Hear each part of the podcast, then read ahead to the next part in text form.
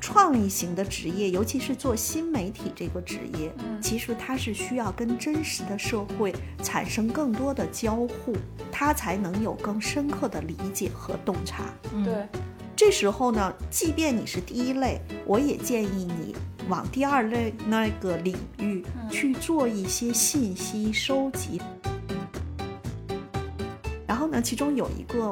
按摩师，他特别有意思，他比我年纪可能还要大，非常的爽朗。嗯他就跟我说，他说这个工作特别好，嗯就是我在手机上有需要我就去了，嗯然后呢，我只要做得好，客户呢他可能也会复购复购，嗯，然后呢，我也不需要在哪儿绑定着，是是，就好像我就背个包，有一技之长，就是那个 U 盘嘛，我对插到那儿就是用。他说这个工作特别好，不用跟那么多人打交道，我只要服务好我的客户就行了。说的我也想去干呢。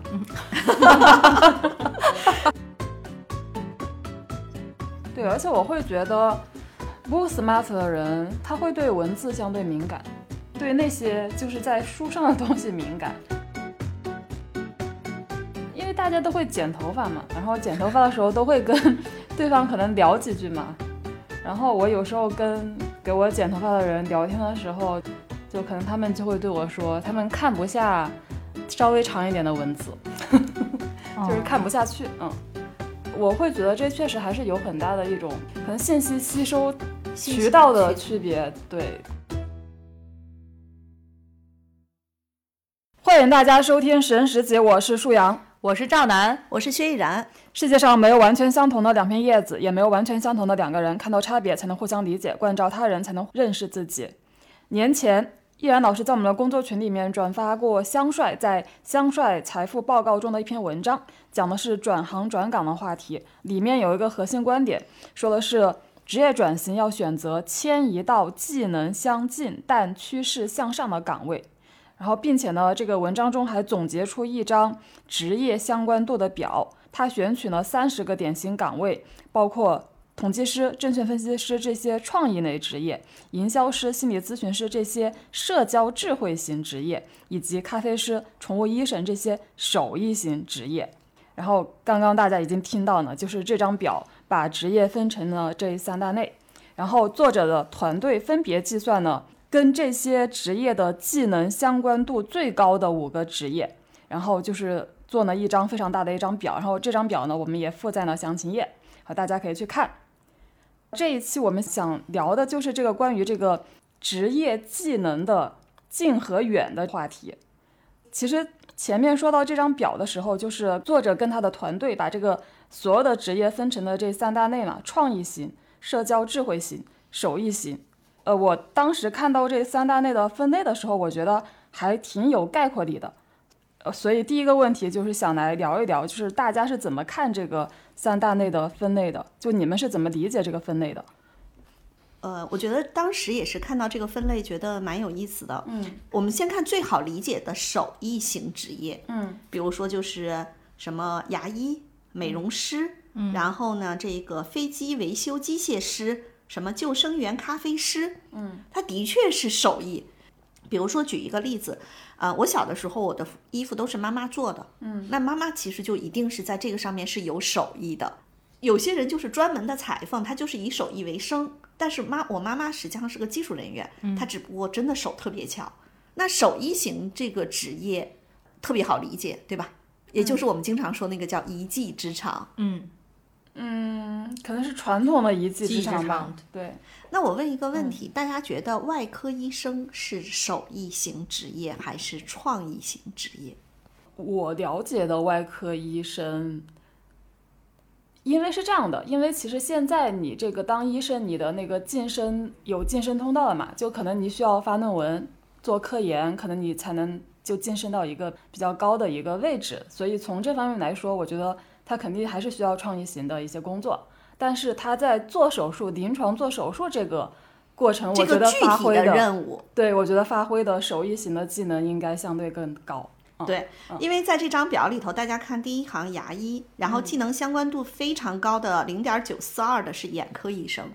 我就专门认识一个眼科医生，嗯，那实际上，他本身眼科医生有很多都是外科，要做白内障的手术啊，什么这些的手术。嗯，所以呢，他在这里头归类是归类到了手艺型职业。嗯，但是我其实是想说，这三大类归类中，它并不是像你切豆腐切成了三块，它们彼此就不相连。嗯，其实有很多职业，它其实是有可能是。某两个相融的，也可能是三个都要考虑的。但是手艺型是不是最好理解？嗯对，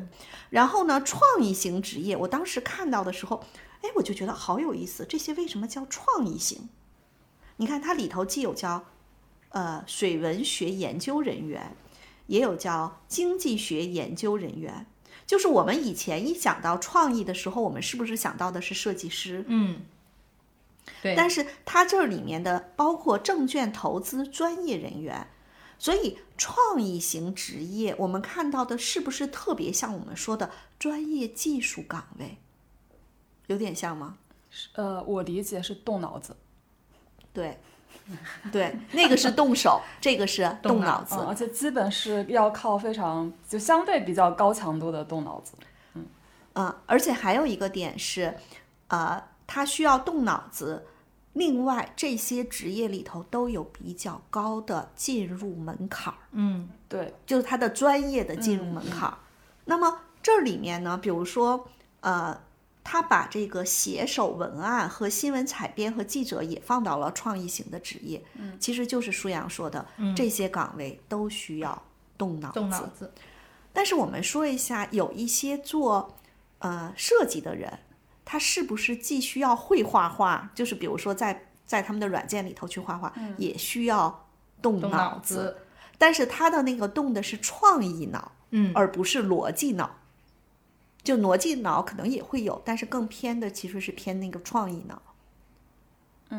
我是觉得动脑子你很难分我某时某刻动的是哪个脑子，但我会觉得，就之所以这些职业被归到创业型职业，是因为确实刚才燕老师说的，它是有门槛的。那这个门槛其实相当于每一个领域都有属于它自己的这个领域知识，就你要去学习这些领域知识本身就是一个很动脑子的事情。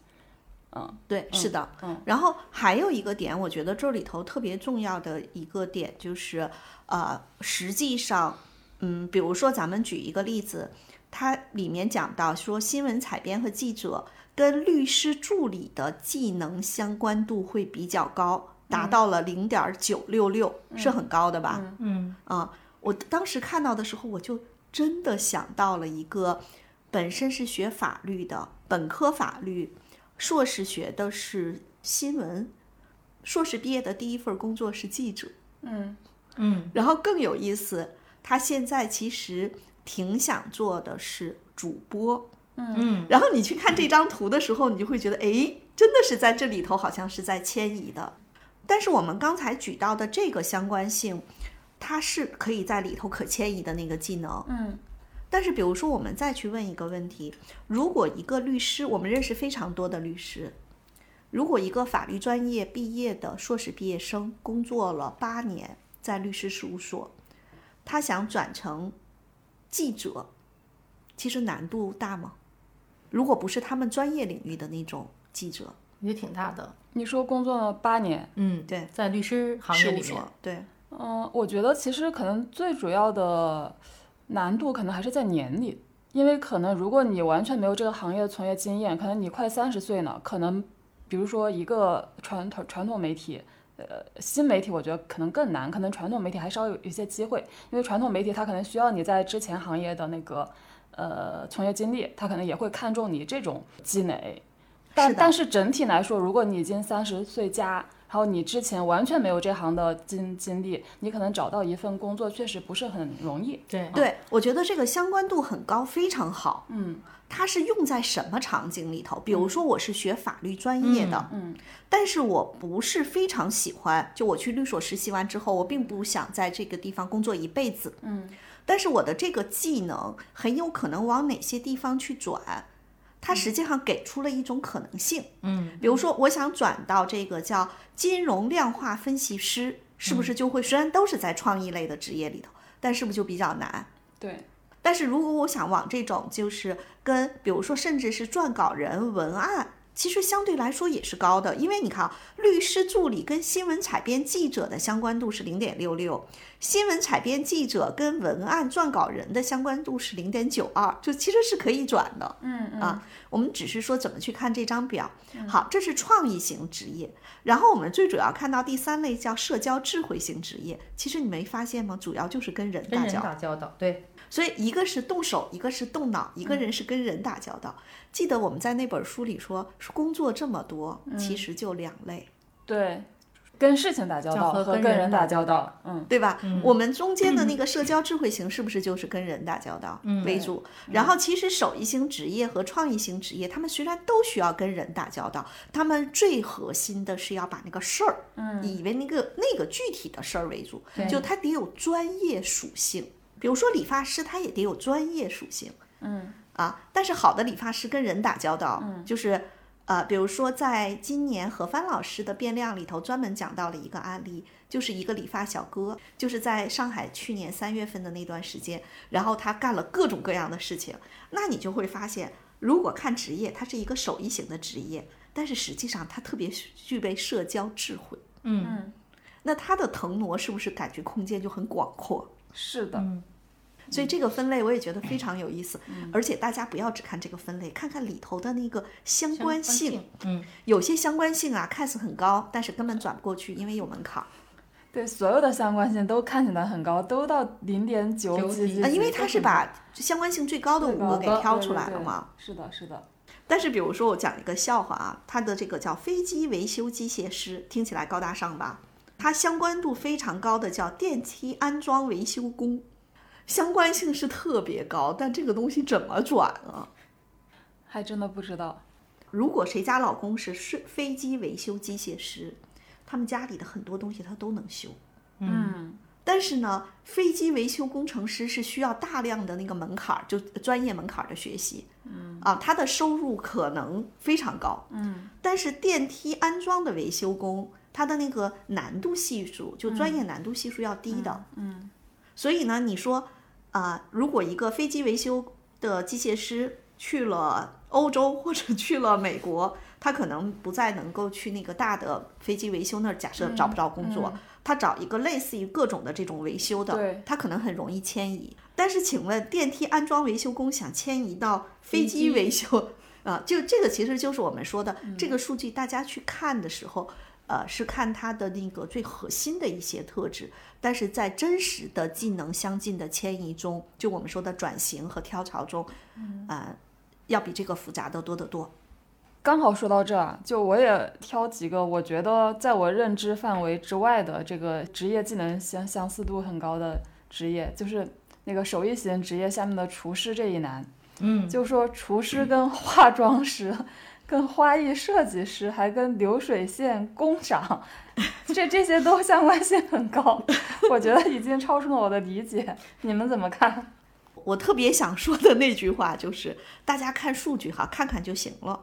但是呢，比如说，呃，厨师和咖啡师，有的时候它是会有相似的，嗯啊，比如说前两天我跟南姐我们在那个外地出差的时候，我们去开了一个网红的这个甜品甜品店，嗯啊，那那个主理人是一个在法法国学过烘焙的啊。那我们其实身边也有这样的一个类似的朋友，神奇老太。嗯，实际上，神奇老太在烘焙也好，在这个咖啡嗯咖啡也好，她的确是都特别能，特别强的，就专业能力特别强。我们理解的厨师，大多数想到的是中国颠勺的，对对对，但是可能在西方的那个厨师里面，嗯他们的烘焙呀、甜品呀，包括一些大厨，嗯包括咖啡师，他们其实的相近度会更高。高对，这个其实还好理解，对吧？嗯啊，但是跟那个，流流水工线长，工长、车间主 任，哎，那我跟大家讲一讲，嗯因为在这个后厨里面，其实它很多时候也是流水线作业。嗯很多大的这种，不管是中餐还是西餐，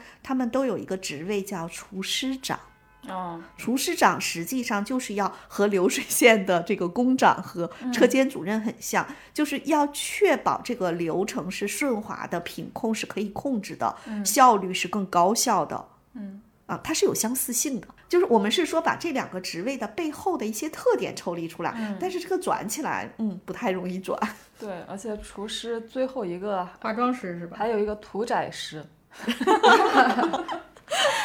呃，那如果是一个小店，很有可能他们专门就，比如说像我跟楠姐吃的那个中药的那个鸭子，很有可能如果在很多年前，他们就是自己要去做屠宰的，也有可能，就他实际上是把这些事情的背后的某些相关技能放在一起的相关性。嗯，但是呢，你要结合。具体的情况来去看的时候，你就会觉得这个东西真的是迁移不就很难在事实现实层面完成迁移。对，比如说下面我会看到化妆师，后面会跟着有这个时装设计师，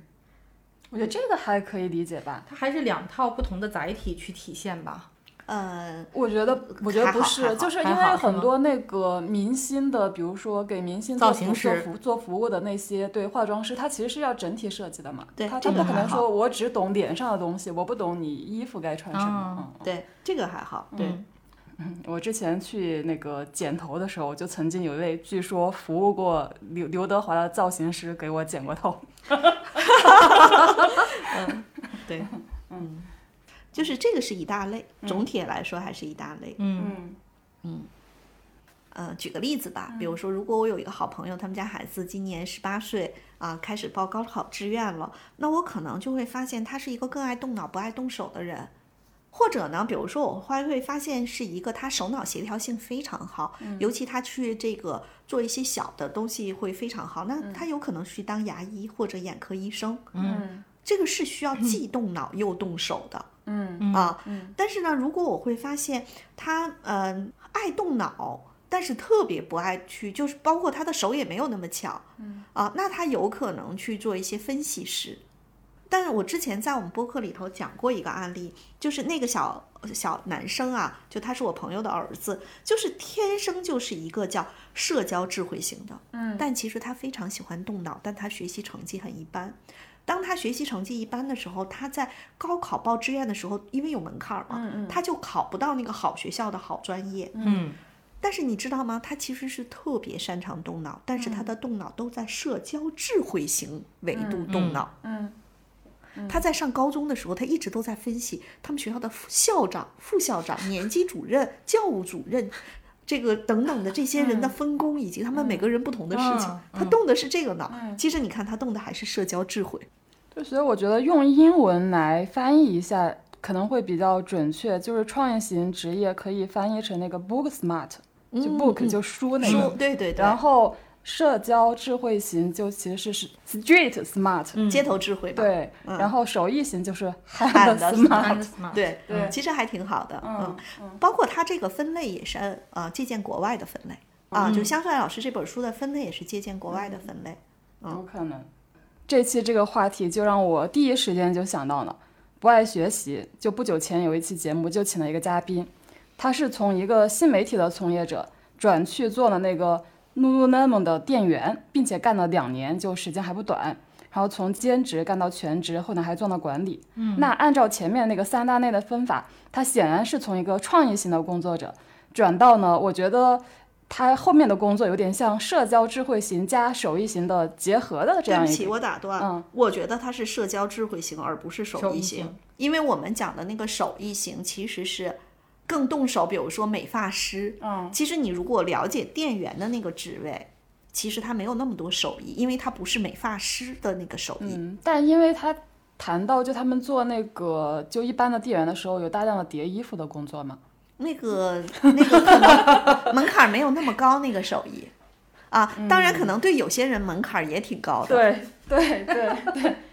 对，可能还是主要还是偏社交智慧型，对手艺型是非常可能非常小吧。就如果对，你占不比把会比叠 较低。不把叠衣服算进去的话，可能确实也不太不太算手艺型。嗯，那就大体上算一个社交智慧型的这样一个职业。就当然，他最后还是又回去做了传媒啊。然后，但是他认为在这个 Lululemon 这段职业经历对自己的帮助非常的大。嗯，那其实你看他的这个职业转型，就显然不是香帅说的那种，你要跳一个职业技能相关度高的一个方向。但是他的这个转型，呃，用他自己的话来说，对他帮助也非常大。但主要的是这个人格成长上的帮助。比比方说，他以前会觉得自己是一个，嗯，还是比较相对活在自己的那个那个圈子里，或者说那个世界里嘛，经常会对人各种看看人看不爽呀什么之类的。但是他做了两年店员之后，他又觉得他这个人就是可能格局大了很多，开阔包容了很多啊、嗯。好，这是对他的一个很大的帮助。你们怎么看这种就看起来就跨了这个大内的这种 职业转型？呃，因为按照香帅那个标准，好像应该是不不太明智的一个选择。你们怎么看？嗯，我曾经给一个小伙伴做咨询的时嗯候，我举了个特别形象的例子，嗯，就是我们的那个工作室的茶室里有一根茶针，就是嗯把那个茶拨到茶壶里的这么一根小棍儿、嗯啊。然后呢，我就说有一类工作就是顺着这个棍儿往上爬，嗯，比如说如果我一直做这个呃证券投资的分析人员，嗯，我可能是刚刚入门的初级的小伙伴，然后呢，我可能慢慢越来越资深，最后成为专家。那这个其实就是我们通常以为的，就是、呃板凳虚坐十年冷，然后就在一个地方这个深挖深挖深挖，然后自己变得特别牛，这是一种成长路径，嗯，这只是其中的一种成长路径。但是呢，还有一种成长路径是我们在职场中会发现说，就是比如说我曾经问过这么一个问题，你们知道吗？在一个建筑施工企业里面，它的总工程师会有几个人？很少，很少很少，有的时候这家公司就只有一一个个总工，而学这个的往往是学结构设计的，嗯如果它后面有的副总工就是什么电器的呀、水暖的呀，或者是呃这个暖通的呀，或者是什么什么弱电的呀，都叫副总工。那你看一个专业门类是不是在那个尖儿上只有这一个人？很多人在这样的一个职场的竞争环境中，他是不是就会想办法去横向腾挪？所以这时候有些人可能他如果自己再愿意去多管一些事儿，他就去去做技术经理，去做项目经理，他是不是就把那个叫社交智慧型拓宽了？嗯好，这个是我们说在职业中，它也是一种比较理性的发展路径。嗯，因为那个路那个路径它其实太窄了，嗯，或者太有限了，嗯。还有一个点是，有些时候，你比如说，我们知道工程建设和房地产这两年其实还是挺低迷的。嗯、那你按照这个图，如果他是想去转其他的岗位，其实你也很难转。就是你已经在建筑工程的这个领域里头做创意性职业，比如说你做工程的这个呃，就是哪怕就是叫工程师，你想往其他地方去转太难了，嗯，真的转不过去啊。那他有有可能就会横向的去思考，嗯，我觉得这是现实会让人们找到自己的路径，嗯。但是舒阳说的这个案例，我的体会回到了一个更有意思的点，就是创意型的职业，尤其是做新媒体这个职业，嗯，其实它是需要跟真实的社会产生更多的交互，嗯，他才能有更深刻的理解和洞察。对，这时候呢，即便你是第一类，我也建议你往第二类那个领域去做一些信息收集和某些实践场景，这是第二个点。第三个点是。工作就是职业发展，不是生活的全部。嗯，所以舒阳讲的这个例子，我觉得他说的特别好，就是他哪怕又转回去了，嗯，但是实际上他的世界被撑大了，对他再去做那个创意型工作者的时候，嗯他不会只局限于自己的那个小世界里面，嗯他的世界被撑大了。嗯，这也是为什么我们今年在线下要做那个宽跑道那件事情的，就是那个社群的一个非常重要的原因，就是不管你是手艺人。还是我们说创意型的工作者，还是这种社交智慧型的人员，当你开始去在更多的世界里头去了解别人都在做什么的时候，未来这个世界会有很多跨界的新机会。嗯嗯比如说在我们这一次这个宽跑道计划里面，有一个小姐姐是一个化妆师，嗯嗯然后呢，她就是典型的手艺人吧，嗯嗯嗯，但是呢，她一定是属于叫社交智慧型方面有天赋的人。嗯那我们就可以想象一下，他在宽跑道计划里头可以收获什么？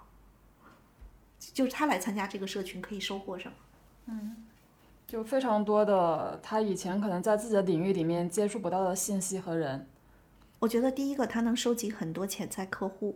以及转介绍的人，是因为他手艺不错，这是第一点，他可能是会接触到的。同时，在这个过程中，比如说，他也想运营他的呃个人媒体账号，小红书啊，或者是他的等等的这些。如果在这里头他遇到一个创意型职业，比如说就是在做这种跟直播啊、文案啊，然后这些有关的人的时候，很有可能在这个过程中，他会找到能够帮他把他的个人账号做得更好的一个就是虚拟合伙人。嗯，你看，这个也是有可能。但是呢，核心的点是不，他有这个手艺，他手艺又不错，他又有社交的这种智慧，所以他其实是可以在这个厂子里整合很多资源。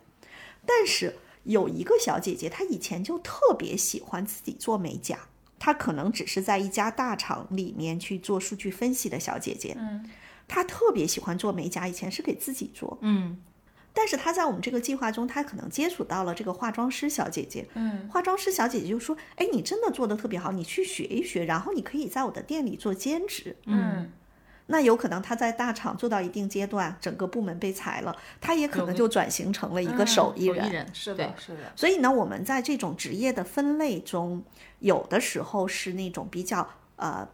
比较明确的分类，嗯，有的时候并不一定是那种明确的分类，因为他当时学学数学这个专业的时候。就是他的高中数学成绩不错，数学老师跟他说：“你学数学吧。”嗯，啊，我们我们举这个例子，其实也是想让大家说，这个其实它是可以转的。嗯，那比如说，哎，有可能这个化妆师小姐姐，举个例子，她其实是一个很强的手艺人，但她本身又有这种社交呃智慧慧性，很有可能慢慢她变成了一个婚礼策划师加这个形象设计师的一个，嗯，她都可以做，嗯，甚至她成了一个老板娘，嗯，她的整个的工作室里有个也有一些整合了一些婚礼策划呀、形象设计呀、美甲师啊，也有可能哦，其实我刚才就是就是结合着刚才舒阳那个案例啊，就是那个小姐姐之前是做传媒的，嗯，后来去做了店员，然后又回去做传媒。其实我看到的一点是，呃，因为我们也在生活当中接触不同职业的人，嗯，其实我会发现不同的职业的人，他都需要有一定的社交智慧。当然，这个社交智慧呢，可能高低不一样。比如说，如果你是一个特别好的销售，你的社交智慧能力可能就要强。嗯，但是你比如说我们所说的，比如外科医生，刚才严老师举例的，因为我们可能也在医院，比如有一些家里的人可能做手术之类的，他是否能跟病人有比病人的家属有比较好的这种交流？其实我觉得也离不开社交的智慧的这个部分。嗯，还有一个呢，就是工匠，工匠其实他最后出出产的这个产品是其实是给用户去用的。就是我是觉得它都离不开这个部分。第二个部分呢是，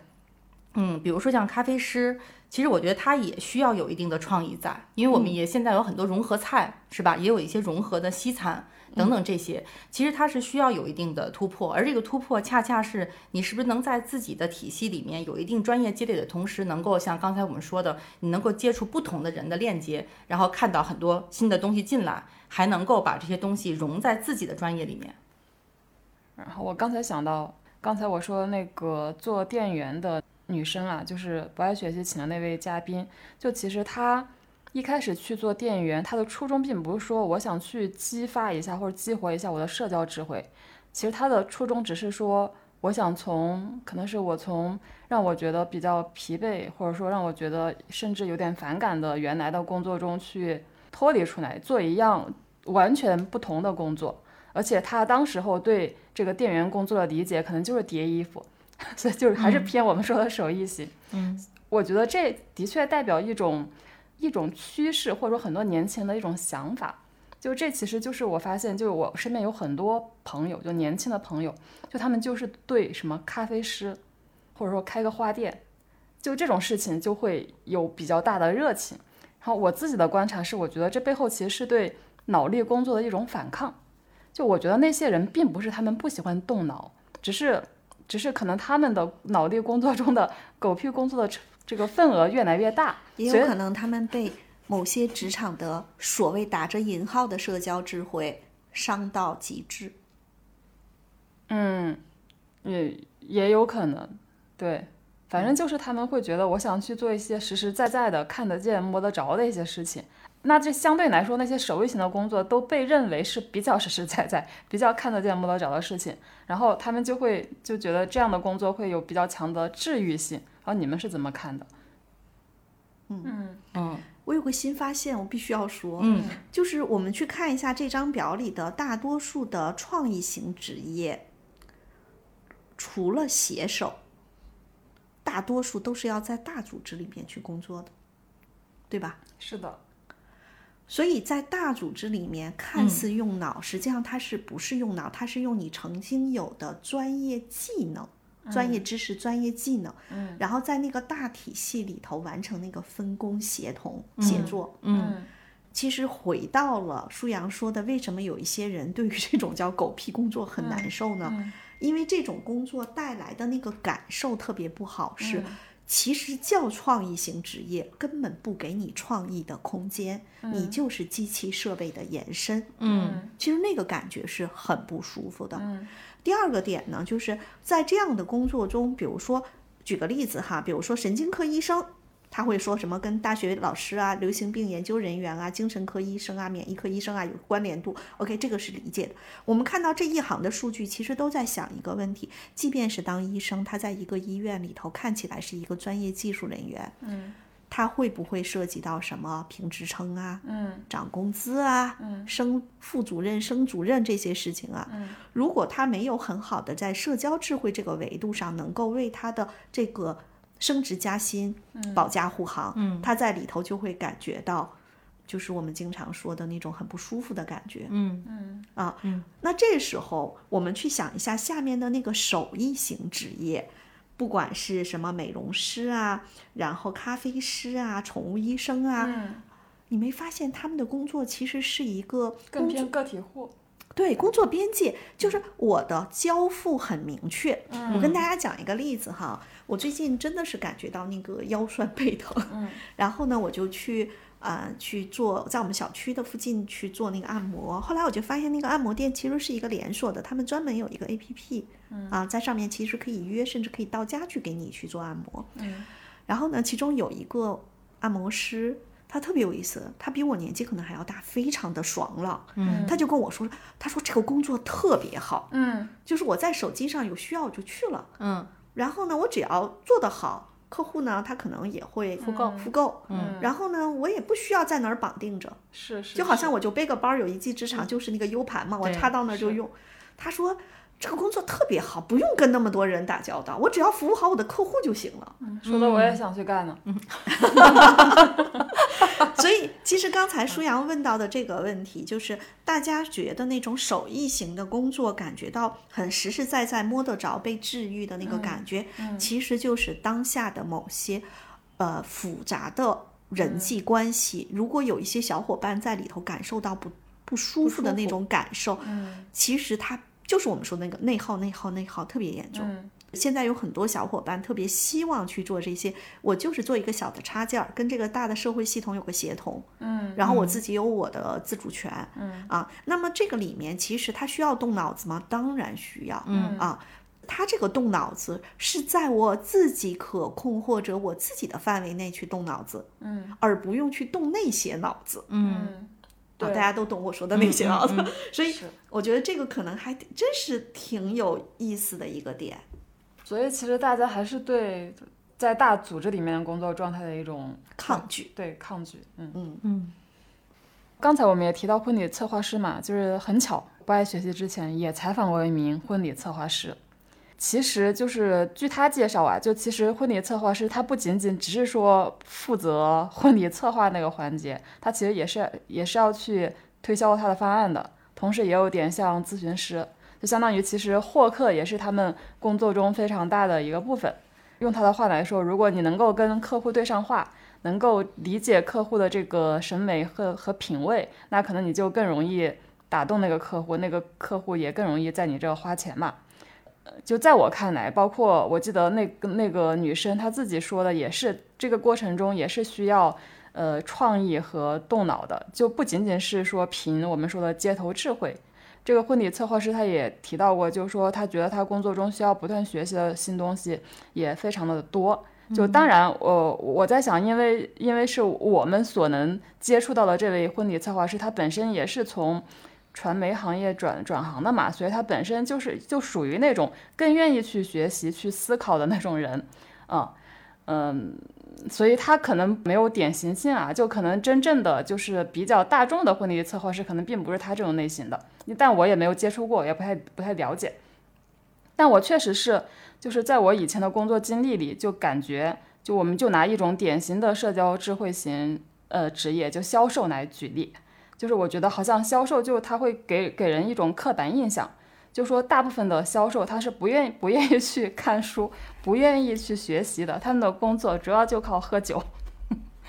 然后我也看过一些销售的教材，就经典的教材也会，他们也会把销售分为两种，一种叫雄鹰，就极少数的销售天才，还有另外就是普通销售，然后大部分的普通销售，就大部分的这个销售教材就给普通销售看的，就你真的需要教给他一二三，给他一个非常标准的销售流程让他去做，然后这样的话才能保证他们，比如说达到一个六十分的效果，可能那个雄雄鹰不用教就能达到一个九十分的效果，但这些普通销售你按照一二三给他教呢，他可能他们可能也只能做到六十分。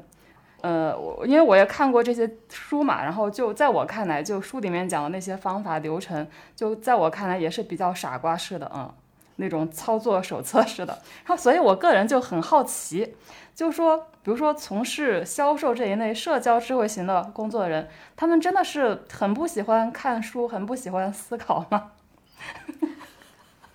当然不是啊，当然不是。为什么这么讲哈、就是我觉得在这个就是叫社交智慧型，嗯，大家千万不要把它理解成，就千万不要理解成这三个，一个动脑啊，一个动手，一个跟人打交道，它是割裂开来的。其实不是的，嗯啊，就是呃，我觉得至少它可能都是。以俩为主，一个为辅，就这。如果按这三个分类，嗯嗯，就包括它里头说到的，呃，这个职业规划师，那我们自己也在做这方面的事情，它里头一定会有很多创意型的的那个动脑子，比如说这个人他的特点，然后呢，包括你怎么样去跟他去沟通这件事情。嗯其实他怎么可能只靠一个社交智慧跟人打交道？只不过跟人打交道是他的工作界面，嗯，但是他背后运行的那个事情是很靠后的。对对对，但是刚才回到舒阳说的那个销售，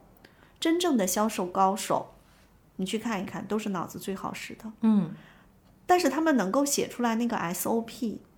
让下面的很多基层的销售去按照这个 SOP 去执行。为什么？是因为那是规模化，那是另一种流水线上的事情。嗯，我讲一个例子，我们之前服务过的一个企业，他们的销售团队，销售团队里面，他们在招聘的时候，如果按照我和楠姐的标准，我们会觉得有些人不应该招进来，就是我们会觉得他水平不够嘛，就做销售，而且他是一个偏专业销售的。但是他们公司实际上是宽进严出，什么意思呢？就是都先进来，然后通过前期的培训，然后再通过后期的这个带教，然后最后他会用一些激励和考核制度，看什么样的人能够留下来。那这里面很有可能，他前期如果对于这个人、对这个行业不了解，其实他是需要给他那种很详细的那个手册，让他去磨练，就有点像说叫入模子，嗯，啊，他实际上是有一个培训，但是后期真正做的特别牛的人，嗯，其实那个动脑子的能力是超乎想象的，包括他们学习的能力。他们公司有一些啊、非常好的销售，楠姐当时帮他们去做过经典案例的知识萃取的沉淀，嗯，那些销售你不会觉得那种脑子的用脑子的程度。甚至超出他跟人打交道的那个比例关系，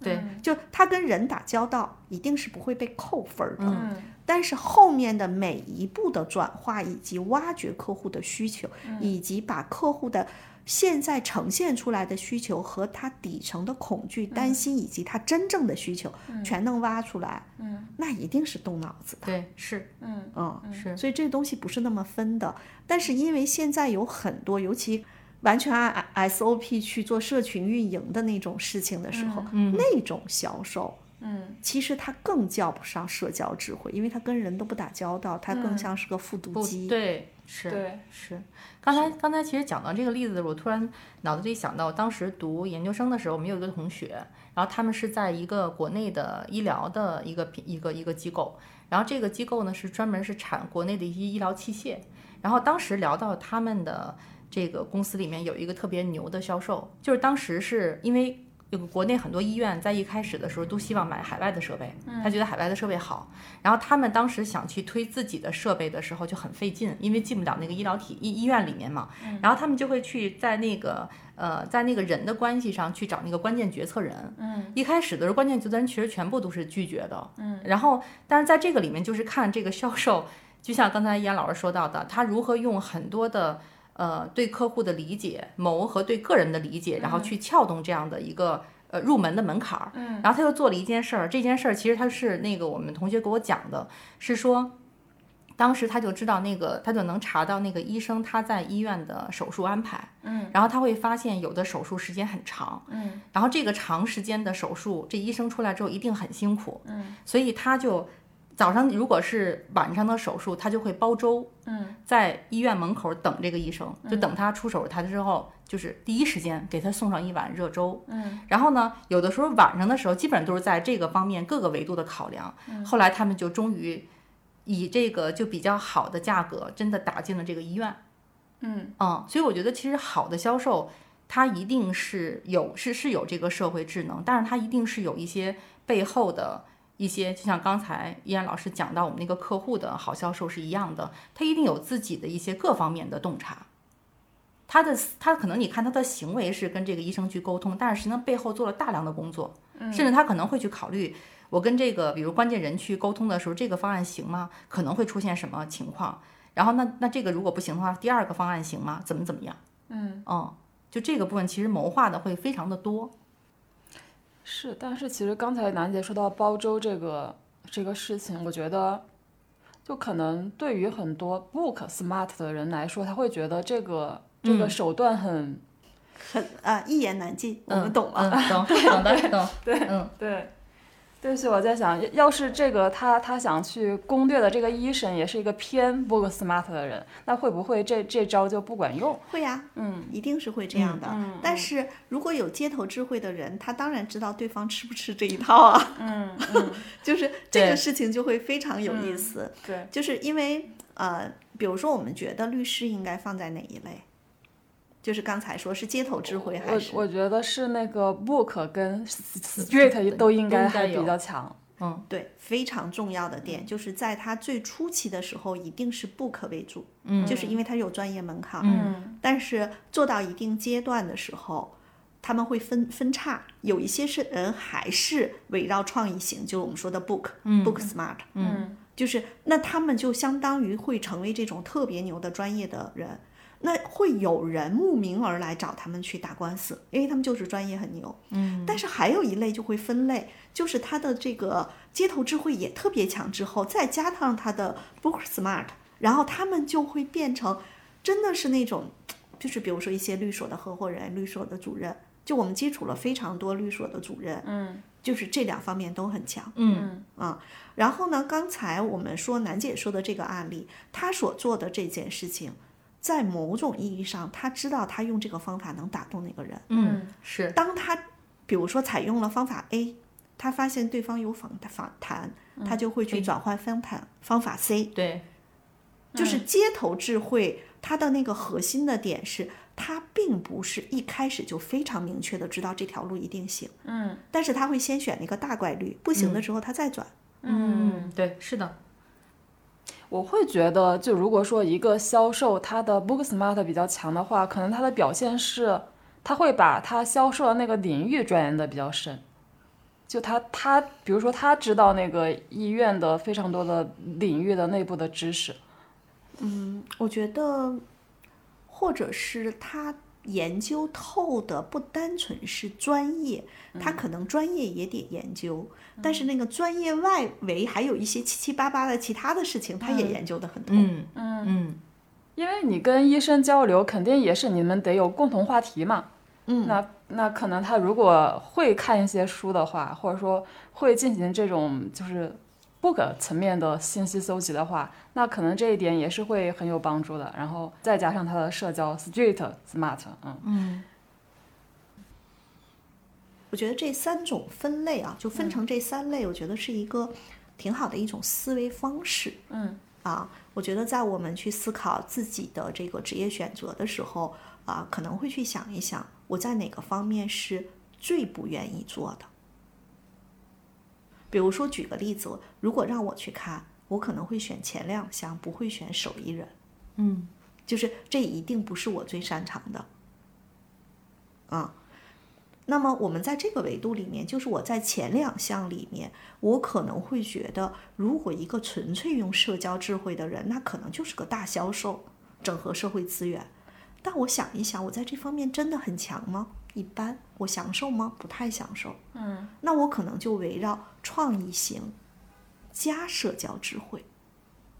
OK，这是我自己。那比如说，如果我辅导一个小伙伴，我会觉得他的这个社交智慧的这个真的他既不喜欢也不擅长，也很难培养。那我甚至就会去看说，他如果更擅长手艺人，嗯也许在手艺人的那个维度中是最好的。比如说我刚才讲到的那个按摩师的那个比我年纪还大的姐姐，嗯嗯嗯我觉得那种生活方式也挺好的。嗯，那个姐姐非常有意思的跟我看，给我看她孙子的照片儿，嗯嗯嗯告诉我她儿子的房子是她买的，嗯告诉我在疫情三年的时候，她的收入每年能够依然达到多少。嗯嗯但其实那个姐姐的那个社交智社交慧智也慧挺强对的，但是在我看起来，就是她相当于是用她的手艺，加上她的社交智慧是后面那个放大镜、放大器，但是她是找到那个手艺。嗯呃，我们再讲一个帮我和楠姐理发的王老师，你觉得他的社交智慧怎么样？也很强啊，他享受吗？他挺享受的。不一定。嗯他跟我们在一起，他觉得还可以。他极其挑人。哦，那是如果你感觉到他跟你在一起聊得还很好，嗯，那说句直白点的话，就是他看咱俩顺眼， 就是他其实也很挑剔，但是所有去找他的人看重的是他的手艺，嗯但是我曾经在另外一个机构里面遇到的一个美发师，如果从手艺上来说是不如我们现在去找的王老师的手艺了，但是他会让你感觉到特别舒服。所以他还有一个副业是卖红酒， 哦 大家体会到了哈。嗯。嗯嗯哎，但但是刚才燕燕老师说到让人感觉到特别舒服这一点的话，这一点的时候，我其实想到，就如果一个不够 smart 的人进入到一群 street Street smart 的人，他会不会不舒服啊？他会觉得那些人都好高语境啊。 有可能啊，嗯对，所以这里头我觉得舒阳的这个提醒点特别好，就是。呃，因为工作的原因，我接触了一些，不管是我们的企业客户里面，还是来找我咨询的，就是真的是做技术的小哥哥和小姐姐，嗯然后他们其实就更偏 book smart 那一趴，对吧？嗯然后你会发现，他们有的时候来我这儿做咨询的时候，他们要的是什么？社交智慧。嗯嗯因为他们发展到一定阶段，在组织内部的时候，当他们被晋升了，当他们开始带团队了，他会不太好去协同这些事情。就他自己的专业，他很清楚。有些人之所以被推到那个岗位上，有可能也是另一种矬子里面拔将军，嗯就是在他的领导看起来，他比其他人这方面更好一点。嗯但实际上，你问他享受吗？不一定，他不一定享受。但是呢，在职场中又会有这个叫升职加薪被认可，他又被提溜到那个岗位上的，他很难受的。嗯，他来找我的时候，我要去帮他去分析，哎，现在这个情况，你团队里有这些小伙伴，应该怎样去使用？嗯那么相对来说，他本身可能没有那么享受这件嗯事情，所以有一些人会跟我讲说，特别害怕跟他们公司的商务团队的人协同。嗯哦就是舒阳说的这个点。嗯但是刚才就像我们说的，他如果是一个不 smart 为主的人，但是他在工作中被逼无奈要增加一点点社交智慧的时候，这个东西是可以通过后天后天的训练。但是他依然更享受跟技术团队的小伙伴协同，遇到商务团队他还是很头疼，嗯，因为那个地方的所需要的社交智慧的复杂程度更高其实对是他也不太喜欢，他也很难去响应的。那我就想到一个特别有意思的一个例子，我们共同认识的一个朋友，他其实就是一个大销售。嗯，他说他们公司里有一个技术人员，谁也没办法去调动，只有他。嗯那那个技术人员是不是就是我们说的那种啊、book smart 特别牛的，专业特别牛？嗯。但是为什么这个商务的小姐姐能够调动得了？嗯，其实除了社交智慧之外，还有人和人之间有的时候就是有我们说的气场合不合的事儿。嗯，是的，但是讲这个案例是想说，如果你就是走专业技术那一趴，你就是牛到极致，也会有人愿意意来整合你。对，是的，反正说下来，我觉得还是手艺行职业好。对呀、所以你看，你现在其实也在做的，其实是更偏手艺型的吧，手艺加创意。对我应该还是属于脑力工作者吧？我觉得是手艺，不是 book smart 加 hand smart 是吧？我我应该不是我我我的动手只限于敲键盘吧？但是其实有的时候写手也有也有挺明显的那个手艺人，我觉得不一样。就是跟这个里头的手艺人还是不太一样。对吧我理解的手艺人，还是你得动手，甚至你得动体力。嗯嗯对，而且更是的正一是下，的我也不是写手。嗯嗯， 对，我我目前更像是一个内容顾问的工作。对，嗯，嗯，所以我觉得这个还是呃但动脑为多。对，对对对，嗯嗯，虽虽然说你肯定可能你肯定也也要社交嘛，但我觉得不属于那种社交智慧。可能别人找我解决问题，其实还只是解决那个具体的，我觉得还是偏专业的问题。就是你作为一个专业人士被别人调用嘛，可以这么理解，对吧？包括嗯你在组织里头可能有一份工作的话，也是因为你这个专业能力被组织调用。对对，嗯而且我会觉得不 smart 的人，他会对文字相对敏感。嗯，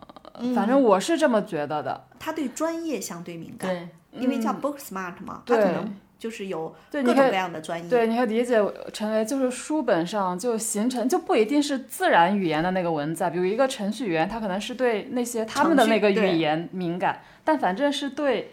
对那些就是在书上的东西敏感。嗯，对或者对叫知识和信，也不叫知识啊，我大概懂了那个点。对，就是就形成了一个体系的抽象的东西敏感。呃，我是这么觉得。啊、o 嗯 k 那我我我觉得这个特别好。那个手艺人有的时候他更像是那个手感，我们说那个体感为主。嗯嗯比如说，呃，我记得是帮我做最近啊，就今年我找去去那个店里做按摩啊、有两个张老师，然后呢，其中刚才说那个给儿子买房子的那个张老师，我觉得，嗯，他的水平其实也挺高的，但是从我的体感上，我会更喜欢另一个张老师来帮我做啊。那其实他们都是属于这么多年的手艺，他们的手艺都很好，他是体感。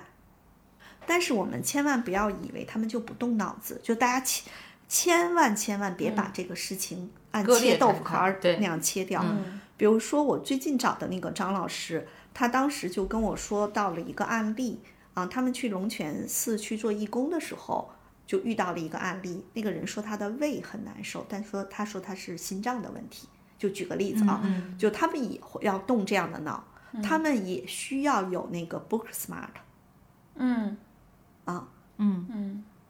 我觉得这个就别割裂开来看啊。但是对于我们个体来说，我们可能会更清楚的知道自己在下一个阶段的成长和发展的过程中有哪些短板，其实是需要稍微补一补的对，啊，以哪嗯些长板可能是你的职业也好、专业也好的那个主要的点。我在我在这个手艺型职业里面试图想找那个哦，对，有有美容师，对，嗯有肯定有美美容师对，因为大家都会剪头发嘛，然后剪头发的时候都会跟对方可能聊几句嘛，然后我有时候跟给我剪头发的人聊天的时候，就可能他们就会对我说，他们看不下，哦呃，稍微长一点的文字，就是看不下去，嗯，嗯，就是我会觉得这确实还是有很大的一种可能信息吸收渠道的区别，对对，嗯，这个也嗯也有可能跟他从小的嗯，就是受教育的那个对对情况也会有关。对，因为因为可能从事这这这一类职业的人，本来他们的就是受教育就是呃相对会比较少一点嘛，这肯定是也有关系，嗯嗯，我我觉得刚才说到这儿的时候，我会有一个体会啊，因为那个就是我从小的那个成长经历，在很长一段时间之前，可能都是用这个 Street Smart，嗯，然后因为干了这个工作，它有对专业有要求，所以就会往这个 Book Smart 去去、去成啊长，嗯，或者对自己有要求，嗯，但是我会发现，因为依然老师知道我过往的职业经历跟行业，嗯，有的时候你你的专业的部分，你拿专业的东西去跟别人去沟通的时候，有的人能够理解，很多人不是是听不明白的。我不知道你们有没有这个感受，你说跟谁沟通？就跟比如工这职场当中的一些人，因为比如说呃，举个例子啊，原来比嗯如我们在、呃金融类公司的时候，你可能大家用一些专业语言，整体的这个大家的知识结构，它是在一个共识层面上嗯嗯是可以的。但是后来我去了，比如说其他的行业，而这些行业它的这个落差又比较大，就人员人员的背的景差对异差也异很比较大。嗯大。那你可能跟不同的人去沟通的时候，真的就要去把自己的那个 street smart 那个部分去补一下。嗯嗯但是你可能跟他交流的背后还是你那个 book smart。对他这个两个没有那么呃没有对那么呃，其实这里头我觉得楠姐说这个点特别好。以前我辅导过一个财务的高级经理，然后呢，他当时是在职场中遇到了一些问题，因为他让他去对接一个子公司，虽然没有让他去外派到子公司去做财务总监，嗯但是他相当于去支持那个子公司的整个的财务管理。然后后来我就跟他开玩笑，我说你跟那个子公司的副总就是总经理去说话的时候，你得用业务